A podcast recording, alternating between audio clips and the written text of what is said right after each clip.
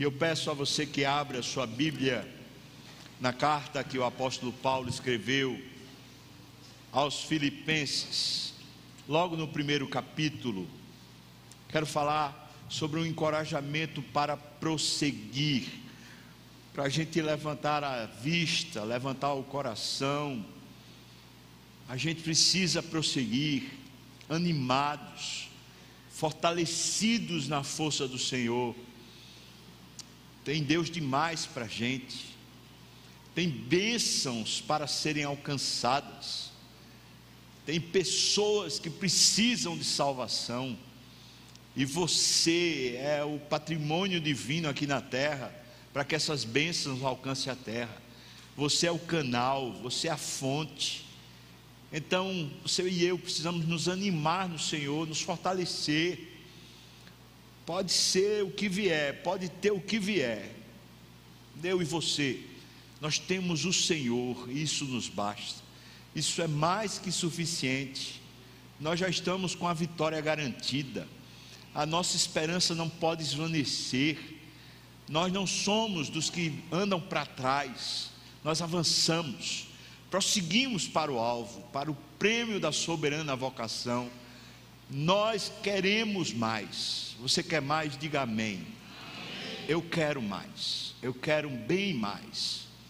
E esse texto de Paulo aos Filipenses trata-se disso. Um encorajamento para prosseguir. Alguns falam que é a teologia da alegria. Paulo explica como é possível continuarmos animados, contentes em qualquer situação.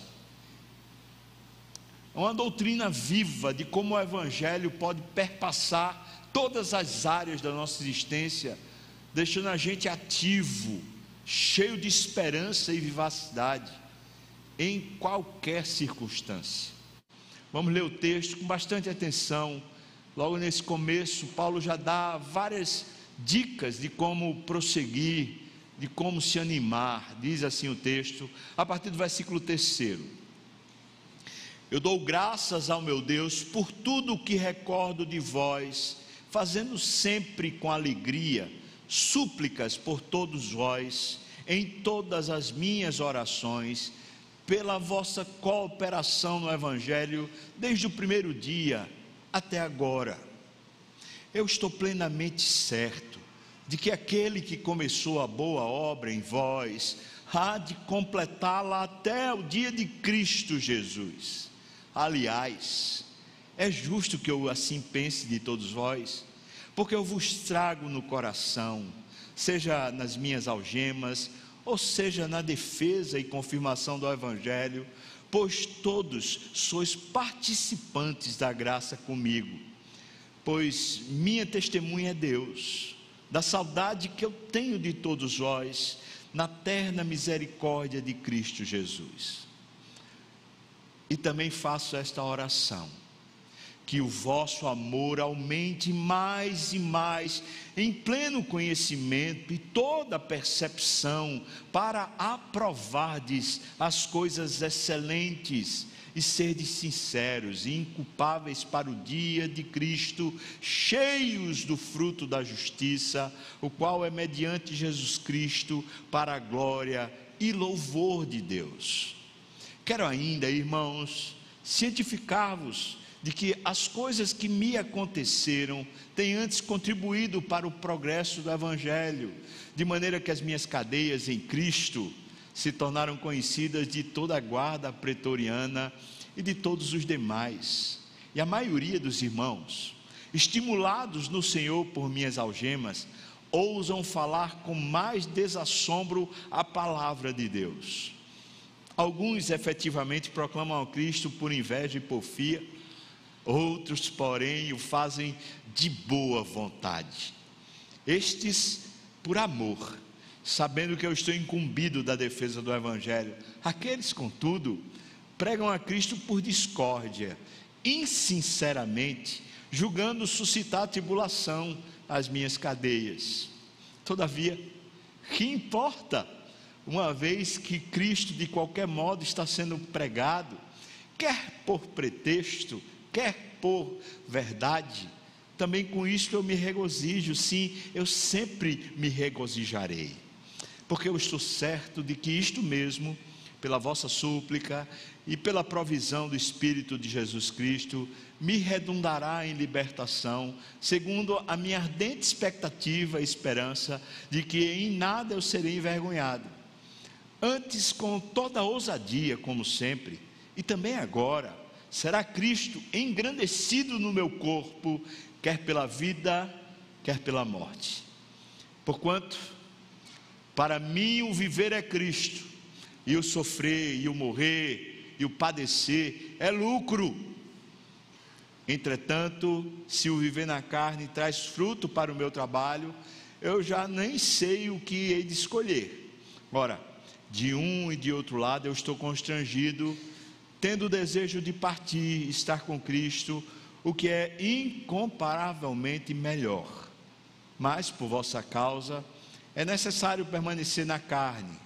E convencido disto, eu estou certo de que eu ficarei e permanecerei com todos vós para o vosso progresso e gozo da fé, a fim de que aumente quanto a mim o motivo de vos gloriardes em Cristo Jesus pela minha presença de novo convosco.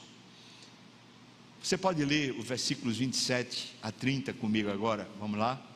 Vivei acima de tudo por modo digno do Evangelho de Cristo, para que, ou indo ver-vos, ou estando ausente, ouça no tocante a vós outros, que estáis firmes em um só espírito, como uma só alma, lutando juntos pela fé evangélica e que em nada estáis intimidados pelos adversários, pois o que é para eles prova evidente de perdição, é para vós outros de salvação, e isto da parte de Deus. Porque vos foi concedida a graça de padecerdes por Cristo, e não somente de crerdes nele pois tendes o mesmo combate que viste em mim, e ainda agora ouvis que é o meu. Vamos orar, irmãos. Senhor, abra os nossos olhos, os nossos ouvidos, a nossa capacidade de discernimento, abra agora. Quem sabe, Senhor, podemos sair daqui bem estimulados e fortalecidos pelo exemplo do apóstolo Paulo, pela persuasão do teu espírito, pelo amor que temos a ti. Então clamamos, ó Deus, aproveita esse momento, Senhor, que não seja minha limitação o impeditivo, e que não seja, Senhor, a nossa mente ou o coração dos irmãos que impeçam o teu agir nesse local. Ó Senhor, seja bendito agora, me capacita para a tua glória, no nome de Jesus, amém e amém.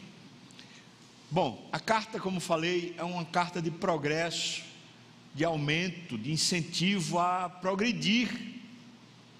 Quando Paulo escreve essa carta, ele está com uma memória tão afetuosa, faz questão de dizer: Eu estou com saudade, eu espero ir ver-vos, eu, eu tenho orado por vocês. Existe uma memória afetiva. Paulo foi a Filipos, foi ele quem plantou aquela igreja. Quando ele chegou lá, não tinha um local de oração, ou desculpa, não tinha uma sinagoga, um local de encontro dos judeus, tinha apenas um local de oração, e ele foi para lá, ele se encontrou com uma comerciante chamada Lídia. Lídia se converteu, ao que tudo indica, alguns outros comerciantes também se converteram, talvez ali próximos a Lídia. Depois, um tumulto acontece naquela cidade e ele é preso. E quando ele é preso, ele termina por evangelizar o carcereiro. Carcereiro se converte, a família do carcereiro se converte. O que acontece é uma grande mudança em Filipos, por parte dessa igreja. Os irmãos começam a congregar, começam a conhecer um evangelho vivo, poderoso, ativo. Aquela cidade não era uma cidade que era muito afeita aos judeus. Não era uma cidade tão grande, ela ficava ali nas montanhas no norte da Grécia, tinha um caminho direto entre Filipos e Roma, e muitos soldados, muitos daqueles que tinham se, já, já se aposentado das forças armadas romanas, iam para Filipos, eles iam se aposentar lá talvez pelo clima, talvez porque era uma miniatura de Roma, a cidade, e por, por ser uma cidade de cultura gentílica, então os judeus não se davam muito bem lá, mas o evangelho cresceu. Não era uma igreja muito grande, mas era uma igreja que tinha muita importância na vida de Paulo, especialmente por causa da fidelidade Paulo diz aqui que desde o primeiro dia até agora eles permaneceram firmes, eles ajudavam no progresso do Evangelho. Isso tem dois sentidos, irmãos. Um é que aqueles irmãos com ousadia pregavam o Evangelho, mesmo numa cidade que era cheia de romanos. Ou seja, eles não se deixavam abater nem temer diante das forças opostas.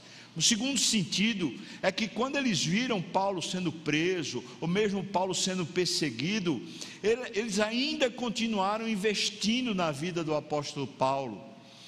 E essa prisão, para muitos, seria um perigo. Imagina você que tem uma cidade praticamente romana, você investir num prisioneiro que vai ser julgado por César, e a maioria dos que eram julgados por César terminavam sendo mortos então imagina você estar associado financeiramente com um, entre aspas, marginal, que está só esperando o julgamento.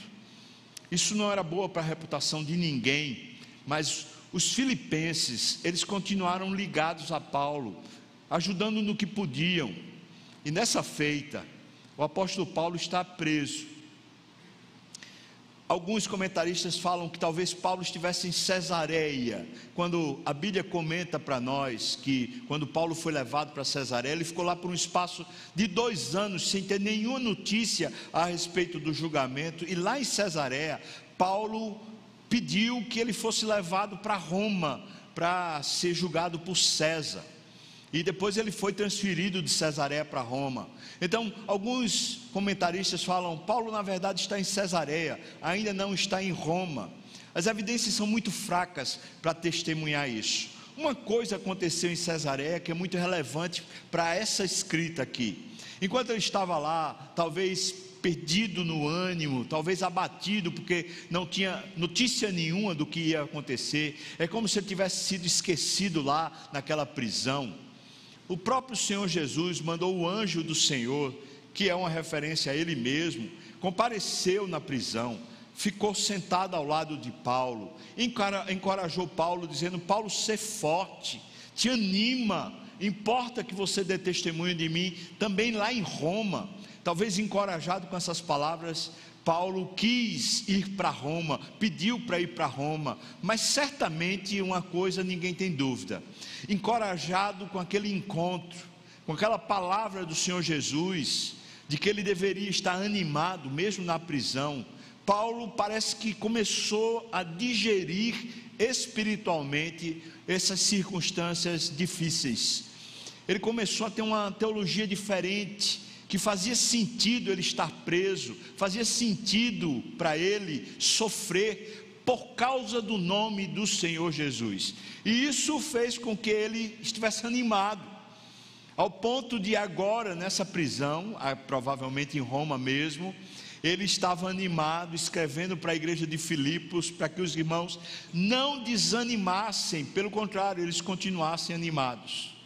Faz parte também desse contexto histórico da, dessa igreja, que enquanto Paulo estava preso, ele mandou Epafrodito lá, e Epafrodito trouxe notícias. Aparentemente na igreja havia um tipo de divisão de duas irmãs bem operosas, Evódia e Sinti, que ambas pareciam ser famílias importantes dentro da igreja, e essas irmãs, elas não se bicavam, elas, elas duelavam, e Paulo precisava corrigir esse erro, ele precisava tirar o partidarismo de dentro da igreja.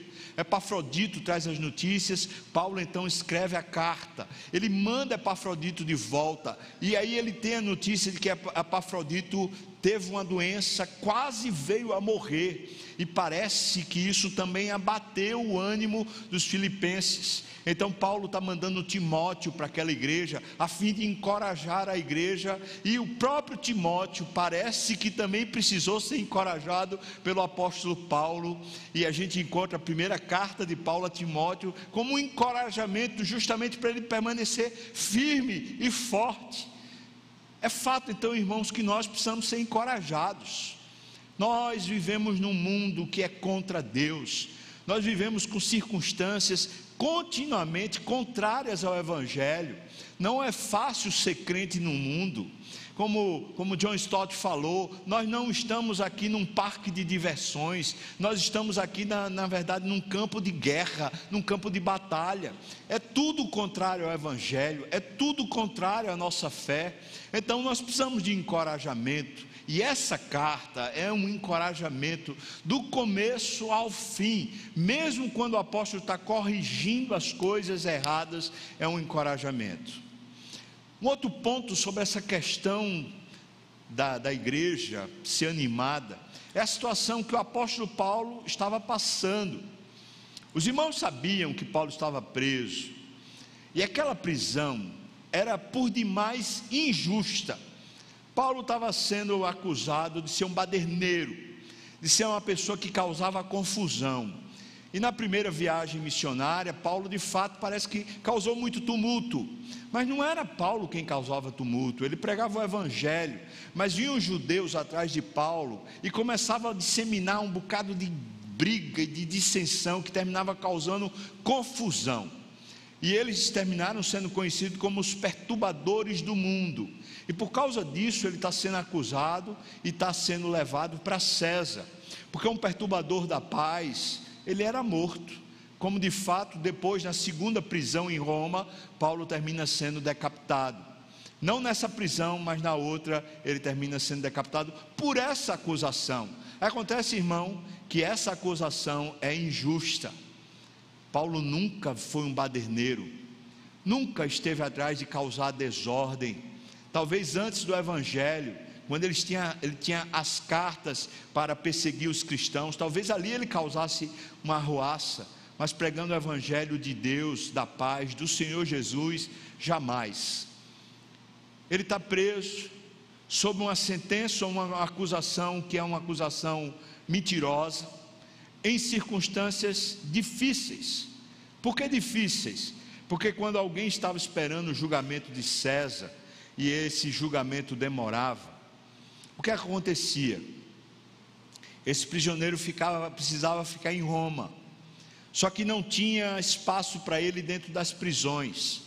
Então ele teria que alugar uma casa para ficar preso dentro de casa. Aí você fala, ah, prisão domiciliar, beleza. Mas você não pense que era fácil, porque o prisioneiro ficava algemado a um guarda pretoriano. Essa é uma guarda de elite de Roma, gente muito especializada. E Paulo então ficou preso, algemado pela mão e pelo pé, a um guarda, a, uma, a um oficial, de dia e de noite. Estava na casa, mas não tinha liberdade porque ele estava algemado. Além disso, ele precisava pagar as custas da sua prisão. Quem pagava o aluguel não era Roma, era, era o prisioneiro. Quem pagava a alimentação para ele e para a guarda era o prisioneiro. Quem pagava a tinta, os custos de tinta, de papel e qual, quaisquer outros custos que houvesse, era o prisioneiro. Era oneroso você ser um prisioneiro de Roma. Era difícil. E Paulo vai ter que recurso para ficar preso. Como ele vai pagar? Bom, a gente sabe que Paulo era fazedor de tendas e esse ofício permitia que, numa circunstância como essa, talvez ele conseguisse trabalhar fazendo lá as tendas.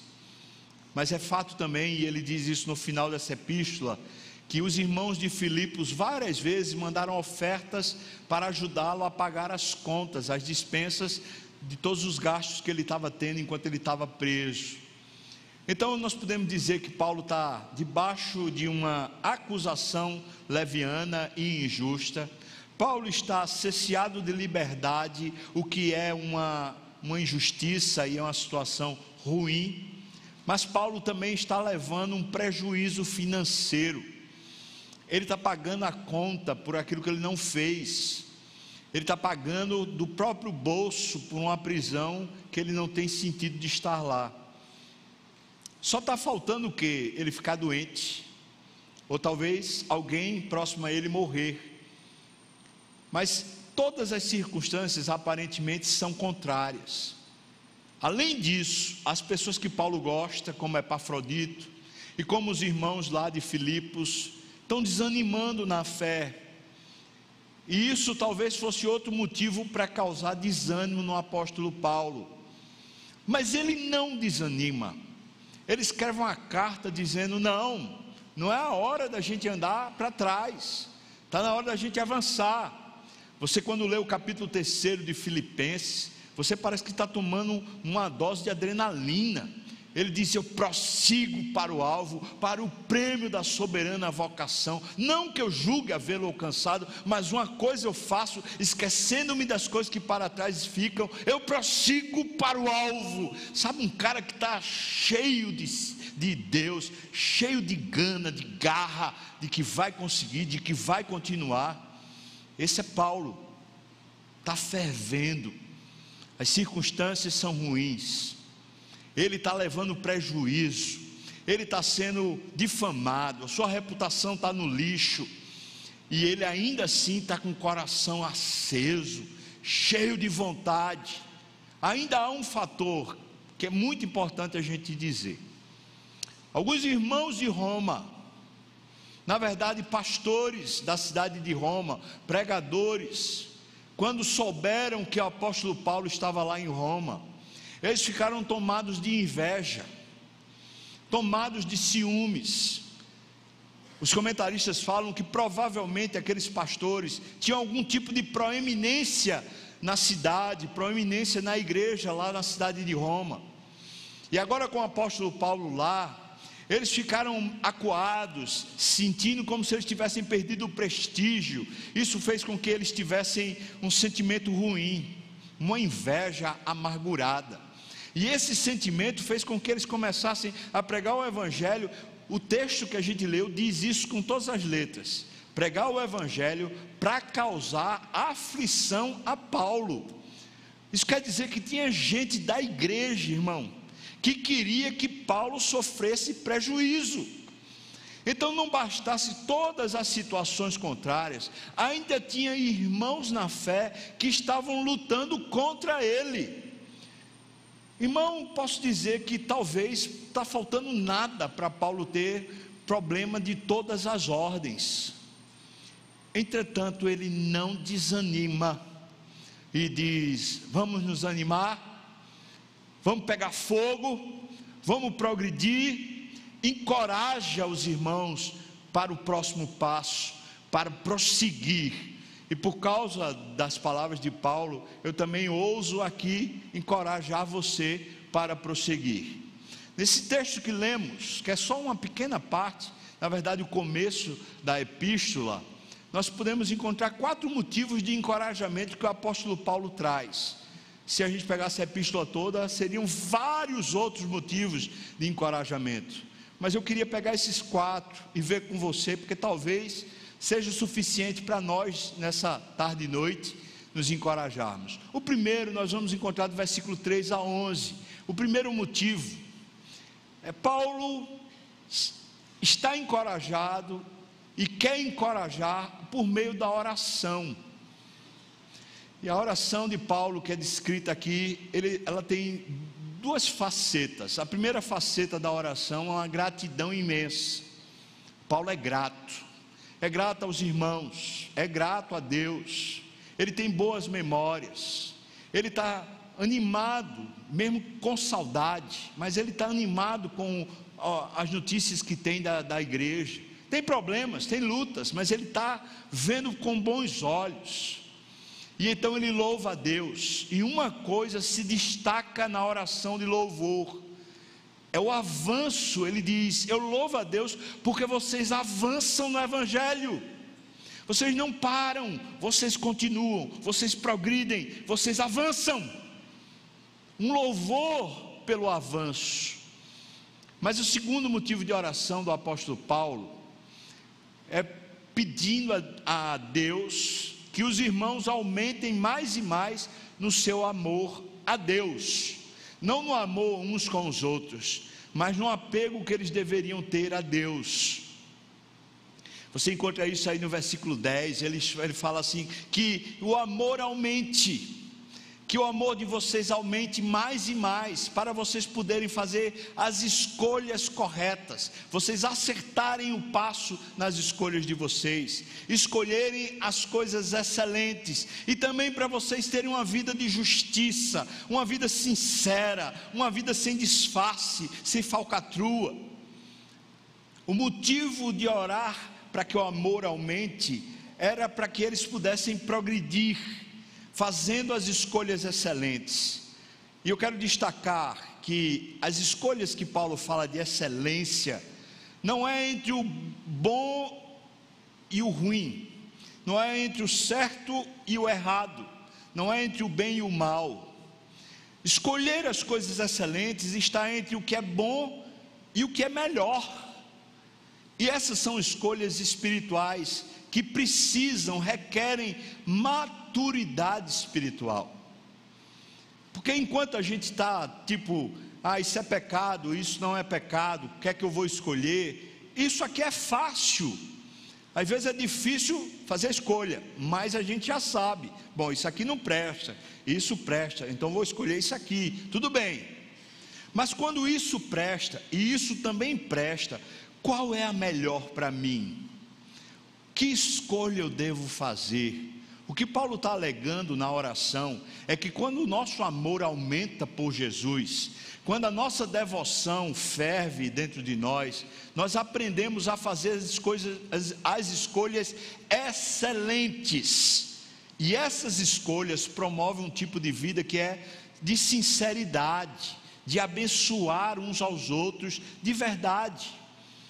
A proposta de Paulo na oração é essa para Deus: Senhor, que o Senhor faça eles aumentarem no amor mais e mais. E tudo isso está recheado de uma premissa que o apóstolo Paulo tem, a premissa teológica. A premissa é de que o evangelho que salva alguém é o evangelho que faz a pessoa progredir. Ele diz no versículo 6, ele diz: Eu estou plenamente certo de que aquele que começou a boa obra em vós há de completá-la até o dia de Cristo Jesus. Ou seja, o que ele está falando é que o evangelho que alcança alguém é o evangelho que levanta essa pessoa até o dia final, fazendo a pessoa progredir. Essa premissa teológica faz com que Paulo olhe para os cristãos sobre um prisma: estão crescendo ou estão voltando? Estão avançando ou estão esmaecendo? O que é que está acontecendo com a fé dos cristãos? Se eles estão progredindo, então de fato é o Evangelho que está neles. Mas se eles estão esmaecendo, perdendo o brilho, então tem algum problema na fé deles. A devoção de Paulo, ela está debaixo de uma, de uma centelha divina, de que o Evangelho faz a gente progredir. Então, obrigado, Senhor Deus, pelo progresso que tem havido. Mas, Senhor, esses irmãos que estão progredindo precisam te amar mais, ainda mais, para que eles possam escolher as coisas excelentes e possam ser verdadeiros, inculpáveis, cheios da justiça e santidade. Essa é a oração do apóstolo Paulo. Eu poderia dizer que a devoção do apóstolo Paulo tem um propósito de avançar e quando nós temos uma vida devocional com o propósito de avançar, certamente o nosso ânimo é restaurado. Às vezes, nossa vida de oração, irmãos, está em simplesmente resolver problemas. Às vezes, nossa vida de oração não está recheada de afetos. Às vezes, a nossa vida de oração já não percebe mais o que tem de bom. Lamentações de Jeremias, desculpa. O livro do profeta Jeremias, capítulo 17, diz para nós que a pessoa que confia no braço, na carne mortal, ela não vê quando vem o bem, ela não consegue mais reconhecer a bondade de Deus, porque até no meio do caos, até nas situações mais difíceis, Deus está agindo, Deus está sendo bondoso, Deus está sendo longânimo, Deus está sendo fiel, Deus está derramando bênçãos sem medidas. Até no caos, Deus continua governando e tem bondade suficiente para nos manter e nos sustentar. Oh irmão, uma devoção com propósito, esse é o primeiro ponto. Quando a nossa devoção, as nossas orações, a nossa vida com Deus, não é simplesmente uma série de petições e inquietações para resolver as coisas dessa terra, mas é quando a gente tem uma devoção porque a gente quer progredir, a gente quer crescer, a gente quer aumentar o nosso amor por Cristo, a gente quer ver o Evangelho enchendo o nosso peito, enchendo o nosso coração, enchendo a nossa mente. Você quer se animar no Senhor, quer progredir na sua fé. Então, no nome de Jesus, tenha uma devoção como, com um propósito claro. Eu quero progredir na minha fé.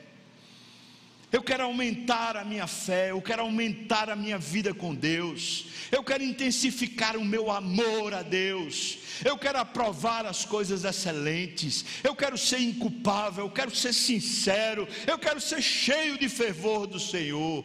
Você quer isso? Diga amém.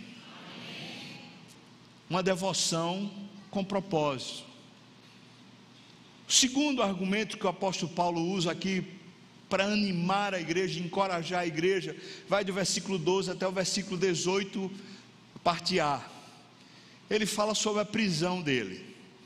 Eu imagino se Paulo está aqui triste, se as circunstâncias conseguiram trazer ao coração do apóstolo Paulo um peso, uma tristeza, um sufoco, ele deveria estar dizendo aqui: Ah, irmãos, tem sido tão difícil, eu já estou cansado, eu quero fazer qualquer coisa com o meu braço, mas aí está o tempo todo aqui com algema, eu fico, já está até em carne viva, eu já não aguento mais, qualquer coisa, eu quero descansar, e o guarda está lá, olha, eu não tenho privacidade nenhuma, ele podia estar tá reclamando, ele podia estar tá reclamando, mas ele cita três coisas a respeito da prisão, ele nem cita o lado financeiro, que isso aí é quase a gente fica assim pensando, meu Deus, ele nem dá uma dica para a igreja dizendo assim: ó, oh, mas eu tô, estou aqui passando pelo aperto, viu? Nem isso. Sabe o que ele diz? Veja como esse homem é, é, ele tem um propósito de avançar. Primeira coisa que ele diz: a guarda pretoriana e os demais de Roma estão conhecendo a Cristo. ele está animado, irmão. Deus me prendeu aqui, o guarda. E esse guarda agora não tem jeito não. Na verdade, ele está preso a mim, não sou eu que estou preso a ele, não. Pois quem estiver do meu lado vai conhecer o Evangelho. E a guarda pretoriana está conhecendo o Evangelho. Agora, imagine, porque o guarda ficava lá preso, sei lá quantas horas a Paulo. Depois ele era rendido por outro guarda, e depois por outro guarda. Plantões que iam se sucessivos. Pois quem entrava e ficava preso com Paulo ouvia do Evangelho e terminava sendo de alguma maneira alcançado. Glória a Deus! E Paulo está dizendo: Eu estou fervendo de oração, porque na verdade Deus me botou preso para que os soldados romanos, o exército romano, começasse a se converter. E eles estão se convertendo. Então, irmãos, se animem. Porque o Evangelho é poder de Deus e alcança até o soldado, até parece o coração mais difícil ele alcança os meus perseguidores, os que estão algemados comigo, eles mesmos estão sendo alcançados pelo Evangelho. Glória a Deus. Eu fico só imaginando. Imagina Paulo lá, vai fazer a carne, e aí ele pergunta para o guarda assim: Você prefere a carne como? Bife ou você prefere picadinho? E o guarda fala: Olha, eu prefiro picadinho. Disse: A gente vai fazer hoje picadinho porque você gosta mais. Queria que você se sentisse bem aqui na minha casa. Eu imagino Paulo com doçura. Eu imagino Paulo amando aqueles guardas para que eles conhecessem o amor de Cristo por eles. Aqueles homens estavam lá para bater em Paulo, para maltratarem Paulo. Mas Paulo não está lá para revidar. Ele está lá por causa do evangelho. E o evangelho muda tudo. Muda toda a percepção da realidade. Segunda coisa que está acontecendo dentro da prisão. Ele diz que os irmãos de Roma ficaram desassombrados para pregarem o evangelho. Essa palavra que é usada aqui como assombro é a palavra que nós traduziríamos por assombração. Eu pergunto para você: você acredita em assombração, irmão? Eu não acredito, não, mas Virgem Maria, eu não quero ver uma, não é assim? Quando eu era pequeno, eu também não acreditava em assombração, mas morria de medo. E o que é que eu fazia? Eu me cobria até, até a cabeça, porque parece que o lençol me protegia. Faz de conta que o fantasma não está aqui. Se alguém me pedisse para olhar debaixo da cama,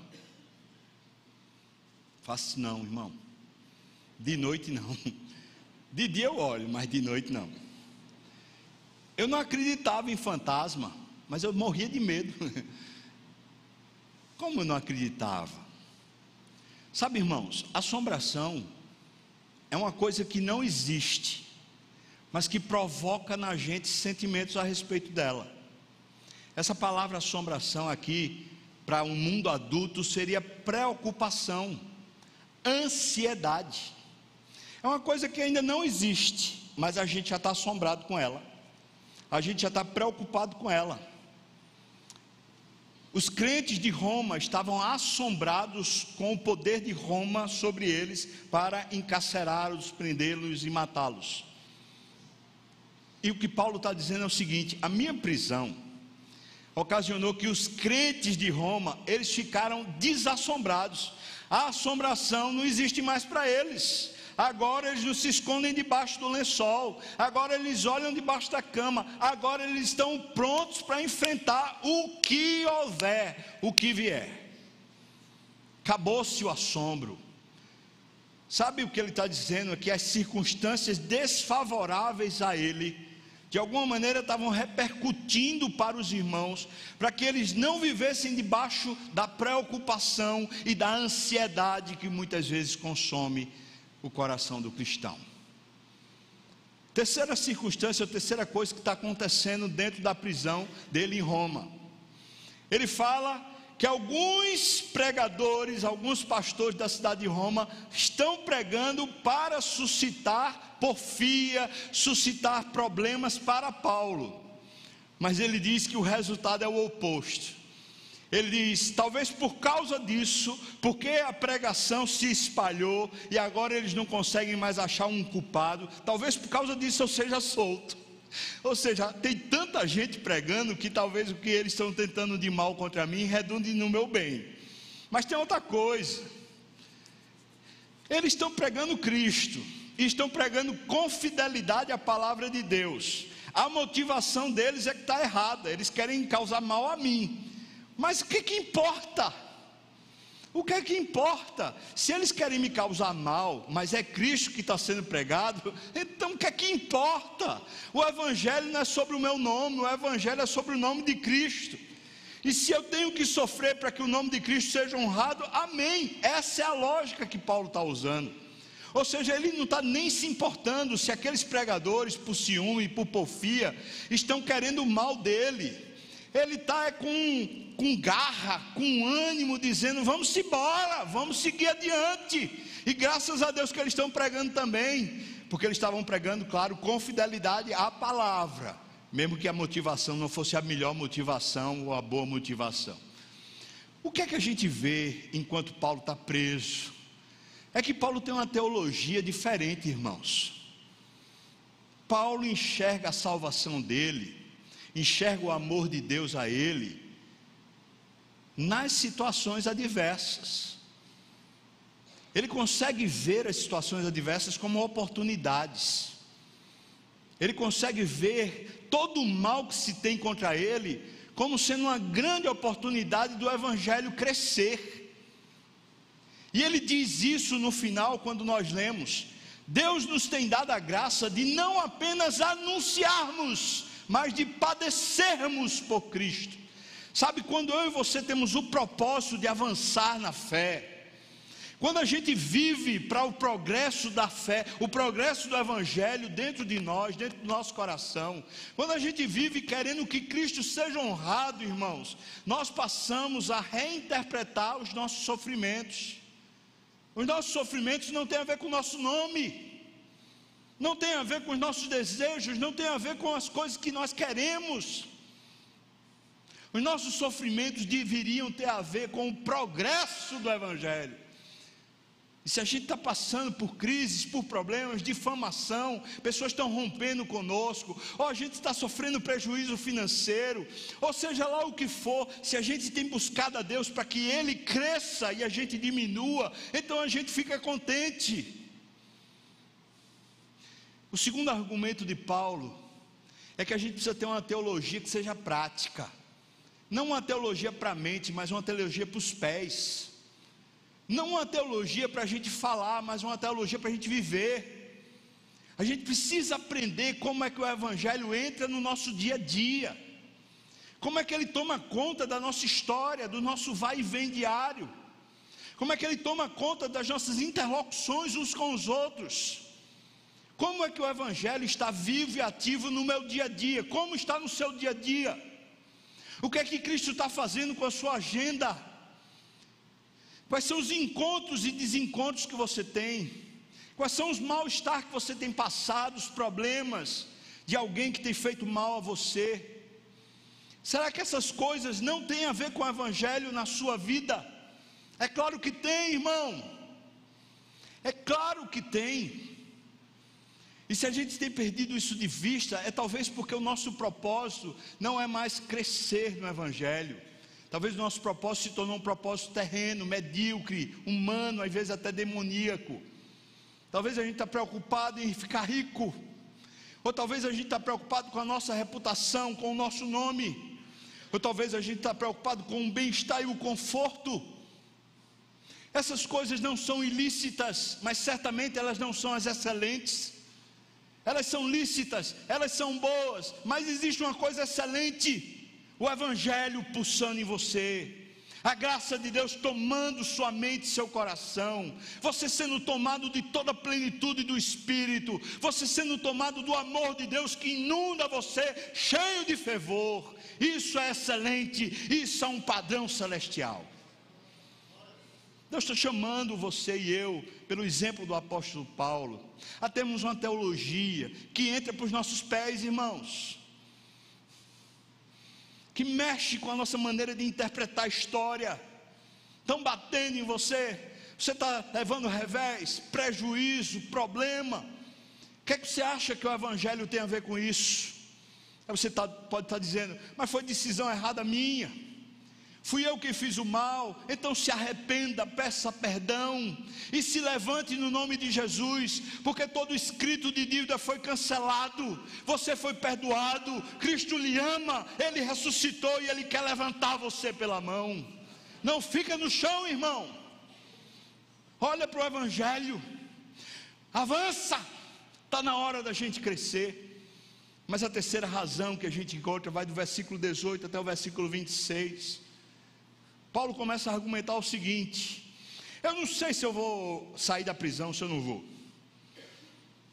Eu acho que eu vou, porque os caras estão falando tanto que vai terminar Roma dizendo, vai, sai. Eu acho que eu vou. E se eu sair, eu quero estar com vocês para que vocês, veja só, eu quero estar com vocês para que vocês glorifiquem mais a Deus pela minha soltura. Ou seja, não quero estar com vocês porque vocês me amam, eu amo vocês, não. Eu quero que aproveitar o evento da minha soltura para que vocês cresçam na fé. Tudo para Paulo é crescer na fé.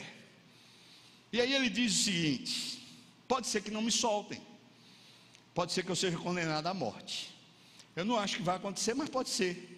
Ah, mas se me matarem, vocês não imaginam. Se me matarem, vai ser muito melhor. É isso que eu quero, na verdade. Eu quero estar com Cristo, o que é incomparavelmente melhor. Porque para mim, o viver é Cristo. E o morrer é o que, irmão? É lucro. Veja que esse homem tem um tipo de obsessão. Uma obsessão por estar com Cristo, por ter Cristo. É como se tudo na vida de Paulo tivesse a ver com eu quero estar mais próximo dele. Eu quero conhecê-lo mais, eu quero mais dele na minha vida, eu quero ele. Uma obsessão. Tudo só tem a ver com ele. Mas se eu ficar aqui na terra vivendo, eu sei que é para eu servi-lo, para a edificação de vocês. Então já nem sei mais o que é que eu vou escolher, se Deus me perguntasse. Porque se eu puder aqui ser produtivo para Ele, e o Evangelho poder crescer mais em vocês ainda, isso também me alegra demais. Que obsessão, irmão. Que paixão é essa que esse homem tem? Essa é uma paixão gigantesca. Faz com que tudo na vida seja para conhecer a Cristo, para ser achado nele para conhecer o poder da sua ressurreição, para ter a Cristo, ou seja, tudo tem a ver com Cristo. Esse é o motivo, o terceiro motivo que nesse começo Paulo está encorajando os irmãos. É com o exemplo pessoal, o exemplo da obsessão dele. Eu não sei você e também nem sei como os irmãos de Filipenses ou de Filipos reagiram à escrita de Paulo. Eu sei como eu reajo quando eu vejo exemplos como esse. E não são poucos os exemplos na história de pessoas que realmente se encheram de Deus e ficaram obcecadas por Ele. E quando eu os vejo, eu me reconheço muito limitado e longe, eu fico envergonhado e humilhado.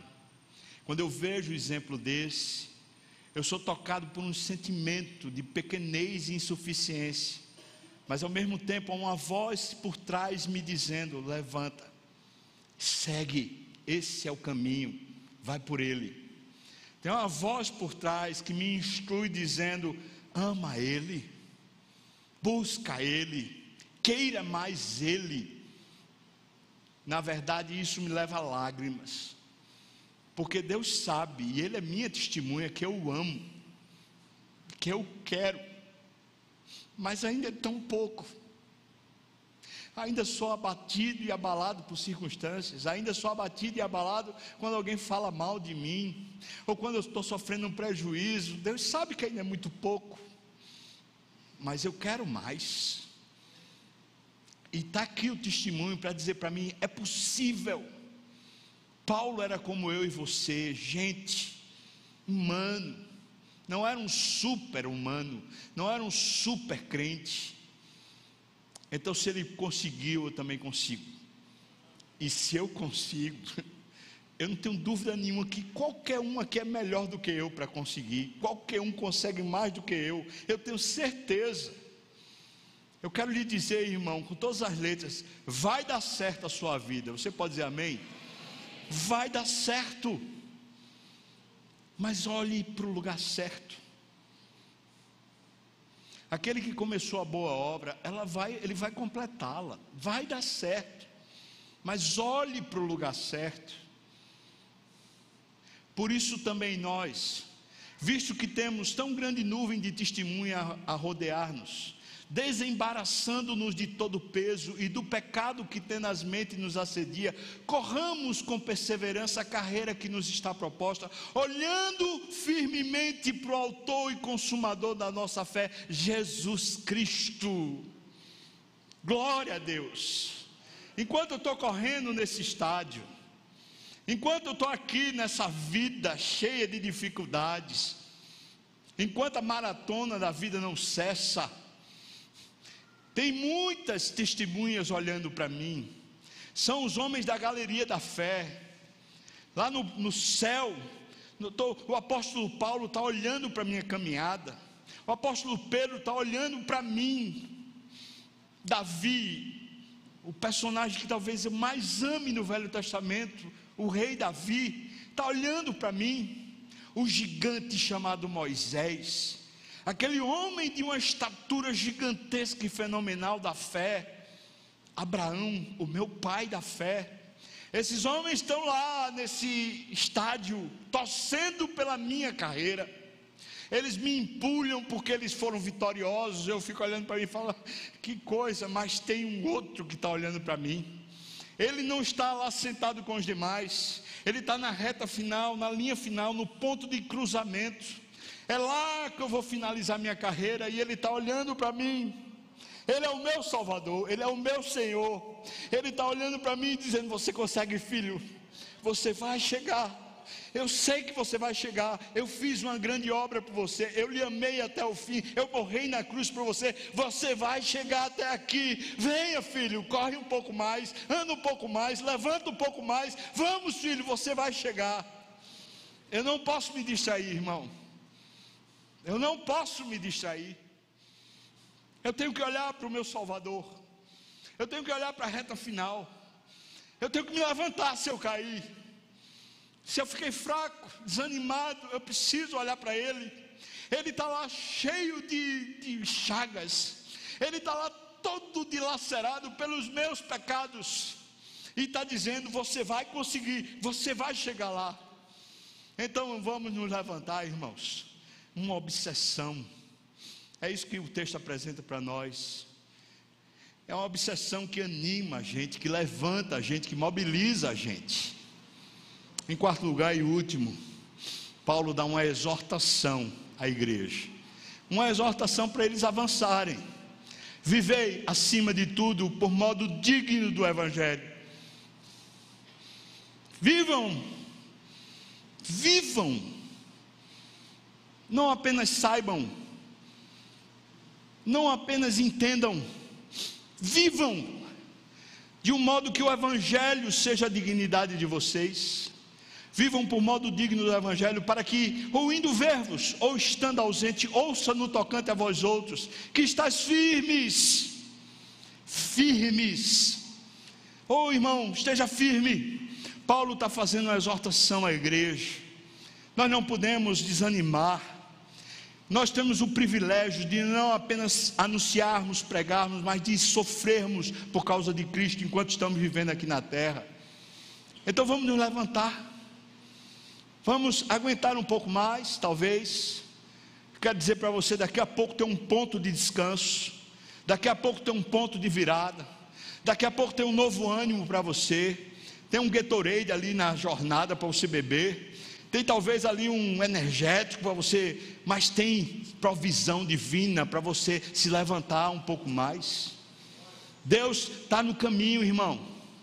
Deus que pegou você, arrancou do império das trevas, agora Ele botou você no reino do, do filho dele. Esse filho é o seu pastor. Esse filho é o seu salvador, e esse filho é o Senhor não apenas de você, mas é o Senhor do universo, o Senhor de toda a criação. Foi com a palavra dele que o mundo veio a existir, e é com a sua palavra que ele sustenta todas as coisas criadas. Ele é o mantenedor e o sustentador de todas as coisas.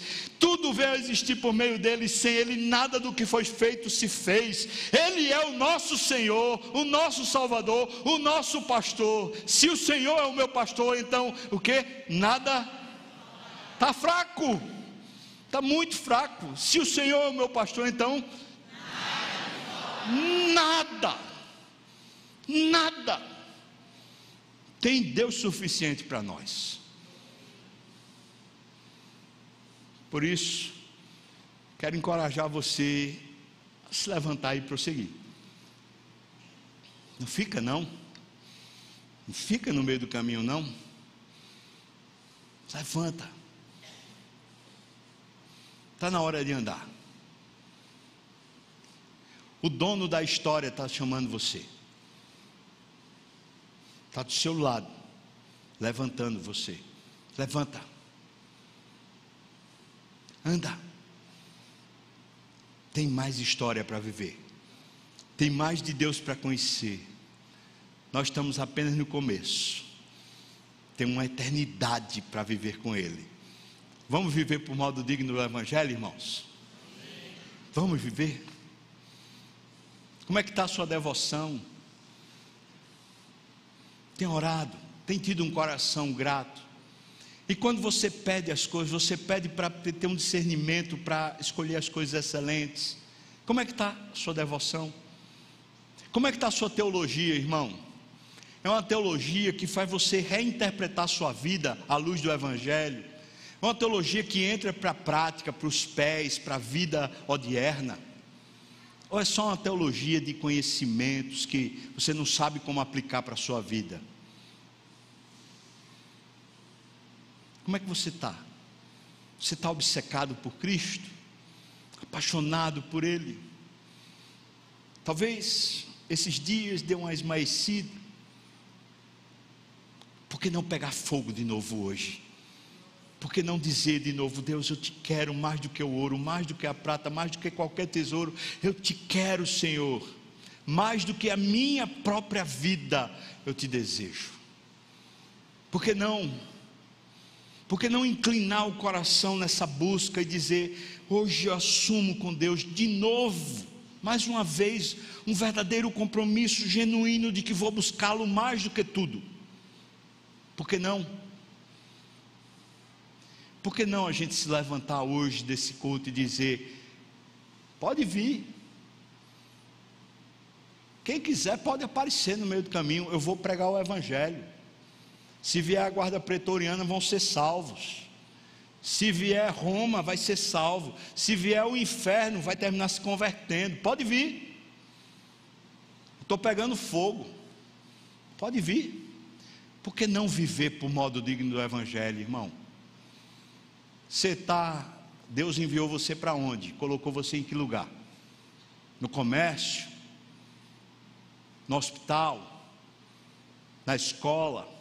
na universidade, na vizinhança? Qual foi o lugar que Deus colocou você? Vamos pregar o Evangelho, irmão? Vamos chamar pessoas não crentes para o Evangelho? O que é que você acha? Por que não chama para o seu grupo pequeno? Por que não chama para o culto? Mas eu quero que você entenda. Essas coisas, chamar para aqui, para lá, não é a verdadeira missão. A verdadeira missão é fazer discípulos. Você, você começar a evangelizar, chamar pessoas para estudar a Bíblia, para conhecerem mais a Deus. Aí você diz, mas eu sou tão pequeno, pastor. Eu mal sei e mal entendo. E eu quero saber. Quem disse para você ir não fui eu, não, foi ele. Quem disse para você fazer discípulo também não fui eu, não, foi ele. Se ele mandou você fazer isso, então ele que se responsabilize. Agora, e você? Quer fazer? Você quer fazer? Esse é o desafio que o livro, pelo menos nesse começo, nos faz de um ânimo renovado queria orar por você e orar com você. Será que você quer orar também?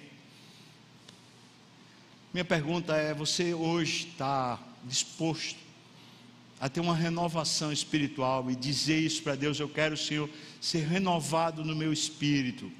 Eu quero tocar fogo de novo na minha alma. Eu quero renovar minha vida devocional. Eu quero ter essa obsessão pelo Senhor. Eu quero colocar meus pés numa teologia bíblica, prática, viva. Eu quero, Senhor Deus, pregar o Evangelho. Você quer isso, irmão?